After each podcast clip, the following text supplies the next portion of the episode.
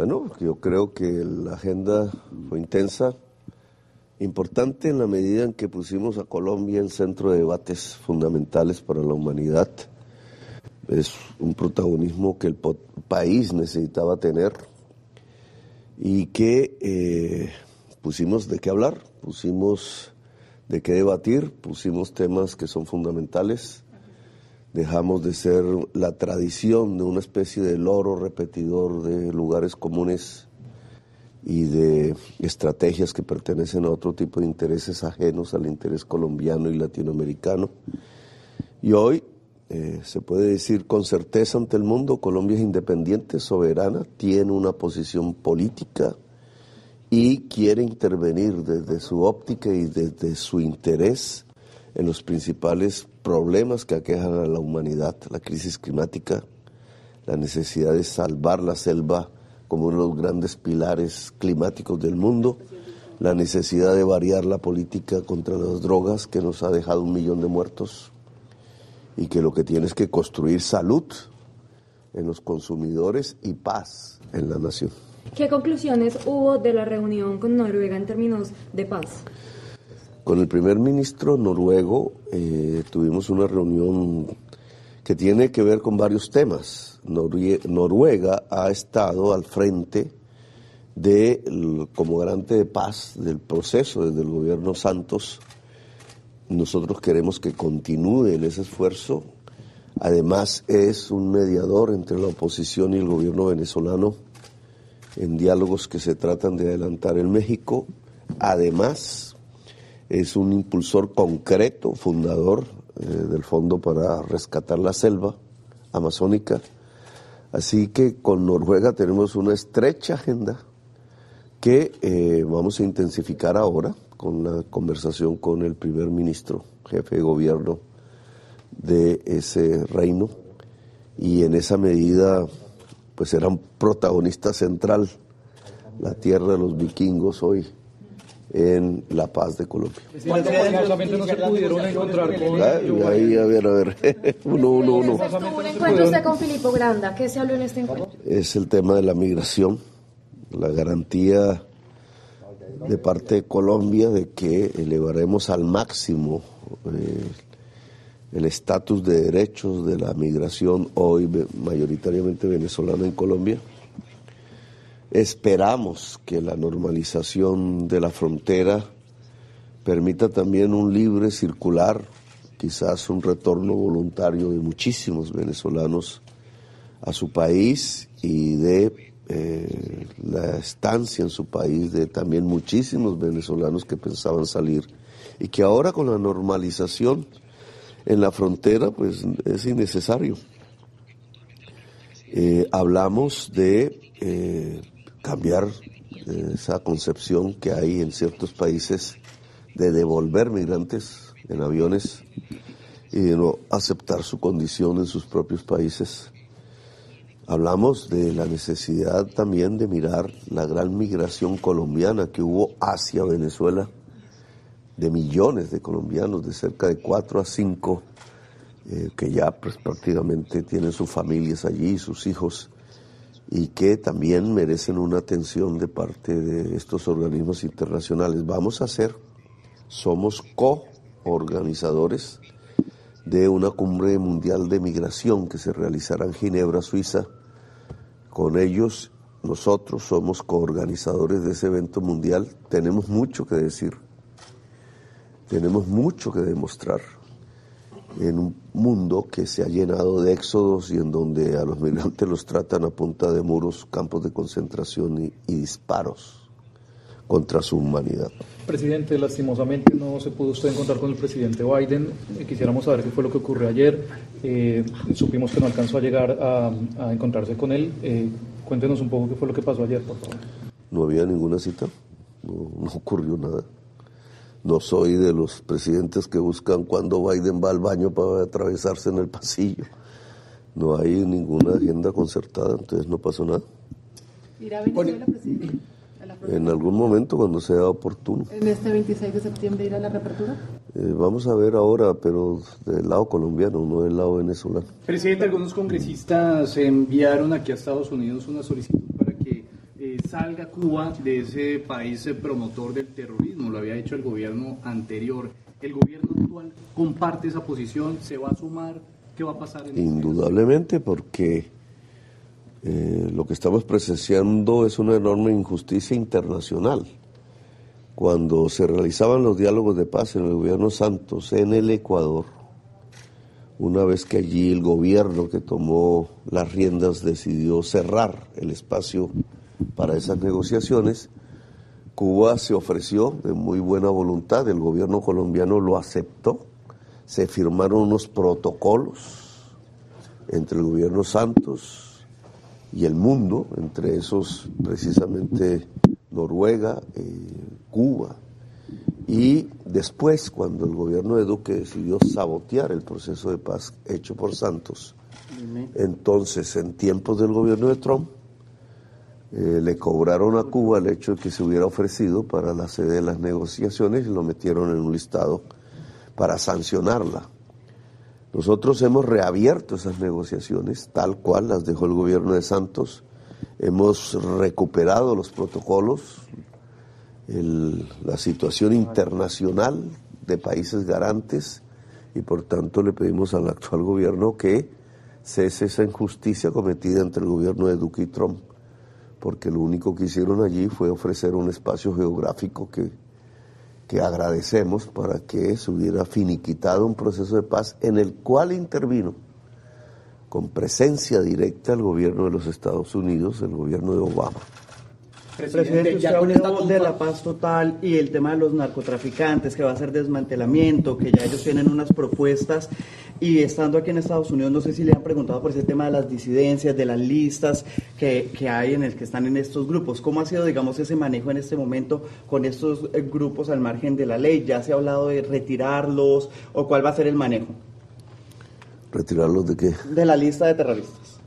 Eh, las listas de narcotraficantes no, me temo mucho que no se retirarán, porque cada vez que hablemos más de paz en Colombia, si reconoces la realidad actual de Colombia, tienes que hablar es de resolver pacíficamente el problema del narcotráfico.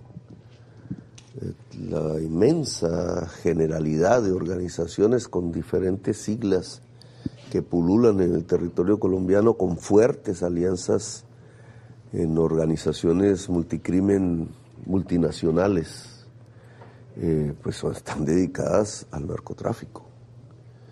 Y por eso lo que hemos abierto es una perspectiva de desmantelamiento de ese tipo de organizaciones, aprovechando en cierta forma una brecha que hay allí, que tiene que ver con que los dineros del narcotráfico hoy cada vez más se ubican es fuera de Colombia, que es el motivo por el cual se hace cuyos, cuyos poseedores no son perseguidos prácticamente, los dueños del narcotráfico. Pero nosotros sí nos vamos quedando es con una serie de jóvenes armados en proceso antipedagógico de barbarie, de muertes, de masacres, de control dictatorial sobre territorios, sobre poblaciones, y el dinero se queda afuera. Por eso esa brecha se puede hoy utilizar en función de que estos jóvenes dejen las armas, de que se desmantelen esas organizaciones. El instrumento fundamental será el que vamos a llamar acogimiento a la justicia. El factor central será una negociación entre estos grupos y la justicia colombiana en pos de su desmantelamiento y la no repetición. En eso eh, lo hemos hablado públicamente, es necesario reformular las formas de la extradición, tal cual lo comenté y lo hablé con funcionarios de los Estados Unidos, pero la paz de Colombia cada vez se trata más, es del desmantelamiento pacífico del narcotráfico y de unas reformas sociales que tienen que ver con el campesinado, con la juventud, para que en la sociedad colombiana no se generen más las condiciones objetivas que permiten que miles de jóvenes terminen en la criminalidad. Presidente, ya con la configuración de los garantes, Venezuela, Noruega, Cuba, ¿dentro de cuánto podrían eh, comenzar las negociaciones con el ELN oficiales? Bueno, ya estamos en la antesala, es cuestión de días. De hecho, ya ha existido un contacto oficial de funcionarios del gobierno, los, los delegados a este tipo, tipo de tema, alto comisionado de la paz, con eh, miembros de disidencias. Eh, es cuestión de días y en cuestión de días también se va a plantear un tema público, la posibilidad de un cese multilateral del fuego, que sería el inicio del fin de la violencia en Colombia. ¿Con qué grupos armados, presidente? Con todos los que se adhieran a esa posibilidad. ¿Cese de operaciones militares, acciones militares, presidente? Multilateral de fuego. Pero se suspenden operaciones militares, presidente. Cese multilateral significa que las diversas actores, que son múltiples, cesan de disparar, cesan sus cinco años, presidente. bueno, no va a funcionar el ejército. No los tienes. Claro que el ejército va a funcionar llegando precisamente al territorio donde hoy no llega porque están las organizaciones narcotraficantes controlando el territorio. En cuestión de días, esperamos. Presidente, un tema también nacional es el tema de las tierras. Sigue eso muy fuerte. Hemos visto videos de encapuchados apoderándose de, de terrenos y ustedes desde gobierno hicieron un llamado, pero la verdad, pues muchos sectores sienten que, se quedó solo en eso, en un llamado. ¿Qué está pasando? ¿Cuál ha sido la, la que usted ha dado? A ver, compañero periodista, me disculpas, pero desde hace décadas vienen expulsando millones de colombianos de sus tierras. Se la estaban tomando a la fuerza, con masacres, con fosas comunes, 200 mil colombianos muertos, millones de campesinos desplazados por la violencia. ¿Dónde están esas tierras? ¿En manos de quién quedaron? ¿Dónde las denuncias sobre tamaño crimen contra la humanidad? Hoy lo que tratamos es de devolver ese proceso. Vamos a fortalecer presupuestalmente la instancia de restitución de tierras que cuenta el Estado, la ley de víctimas que se aprobó en el Congreso hace varios años, para que no nos demoremos un siglo en reparar las víctimas, que es el ritmo en el que íbamos, sino que esa restitución de tierras a sus legítimos poseedores se haga en el lapso de pocos años y podamos acelerar entonces un retorno a la normalidad en ese aspecto. Desde otro punto de vista, lamentablemente, durante las últimas décadas, el dinero del narcotráfico, compró millones de hectáreas de tierra fértil. La tierra fue el lavado de activos fundamental de mafias como la de Pablo Escobar y otras, que acapararon las tierras fértiles del país para no producir nada. Quedaron en manos de testaferros. Algunos procesos judiciales han logrado extinción del dominio sobre algunas, pocas la mayoría aún están en discusión judicial. Así que Colombia necesita una reforma agraria. Lo que plantea el gobierno no es hacerle caso a estos grupos extremistas, sino plantear, incluso en un diálogo con los actuales poseedores de grandes extensiones de tierra fértil en Colombia sin producción, que las compramos. Eso implica una discusión económica les vamos a comprar la tierra por títulos de deuda pública que pueden hacer exigibles en cualquier momento en el mercado secundario de títulos con un fin fundamental.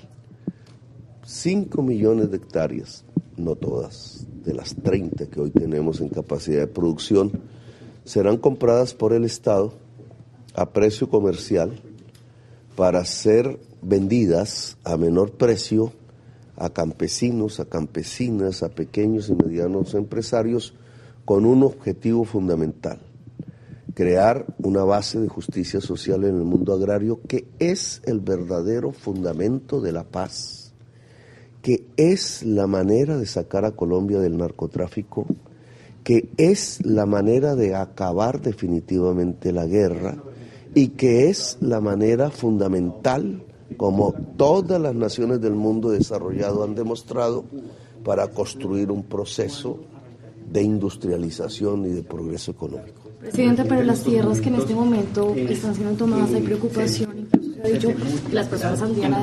Presidente, qué pena con usted, estamos en vivo para Meridiano Blue. te respondo. la ley colombiana desde hace décadas permite que el poseedor de una tierra que sea invadida puede directamente, sin intermediación de alcaldes o de gobernadores o del presidente, eh, ordenarle a la policía el desalojo. Así que eso es lo que tienen que hacer los legítimos poseedores de la tierra. Presidente, amplíenos un poco la propuesta de cese multilateral en cuestión de días. ¿De qué se trata y a qué organizaciones involucra? A todos los que deseen un proceso de negociación con la justicia en Colombia eh, para desmantelar organizaciones criminales, lo que les proponemos es cesar hostilidades, crímenes, muerte, cesar el fuego y dado que es una pluralidad de organizaciones, eso se llama un cese multilateral al fuego. Cuando se habla de cuestión de días, ¿cuántos serían? No, ahí ya, ya todo depende. Por último, se habló de Haití el día de ayer, pidió perdón. Eh, ¿Con quién hace, digamos, o a quién le hace eso? ¿Tuvo una conversación? ¿Ha hablado del proceso de ellos? ¿Cómo, cómo va eso? Porque de dónde sale, digamos, ese, ese trino que, que, nos sorprendió, digamos, de alguna manera. Bueno, debieron haber asistido a la reunión de Naciones Unidas en el edificio de Naciones Unidas eh, de un organismo creado hace varios años, del cual hace parte Colombia, que tiene que ver con eh, rescatar Haití. Hasta ahora fracasado. Fue presidido por Justin Trudeau, Justin Trudeau, el primer ministro del Canadá, y eh, que lo lidera, y el primer ministro de Haití, en ejercicio hoy, en funciones, Allí muchos países antillanos, y, eh, México, eh, Ecuador, Chile, entre lo que recuerdo, y Colombia, eh, Francia, con la, con la delegada, la ministra que estaba allí presente, incluso tuve una conversación personal muy, digamos, muy cercana, muy hermanable. Lo que yo dije allí, en primer lugar, es que Haití hoy es una víctima de nosotros de las rutas clandestinas del narcotráfico que han destruido prácticamente la estabilidad completa del país. Hay un Haití en muchas regiones de muchos de nuestros países latinoamericanos, incluida Colombia. Hay un Haití en el Pacífico, hay un Haití en la frontera colombo-venezolana, hay un Haití en el Putumayo. En muchos países hay zonas bajo control mafioso, como está sucediendo casi con la totalidad de ese país, eh, no por su culpa, sino porque es parte de las rutas clandestinas de la droga. Y como todos ustedes saben, eh, su presidente eh, fue asesinado por los mercenarios colombianos entrenados, fueron miembros del ejército antes, con dineros públicos de Colombia y de Estados Unidos, y en ese ejercicio eh, dejaron la fuerza pública, se convirtieron en mercenarios y terminaron en una operación que asesinó al presidente. Así que el presidente de Colombia le pidió perdón a Haití por esos hechos.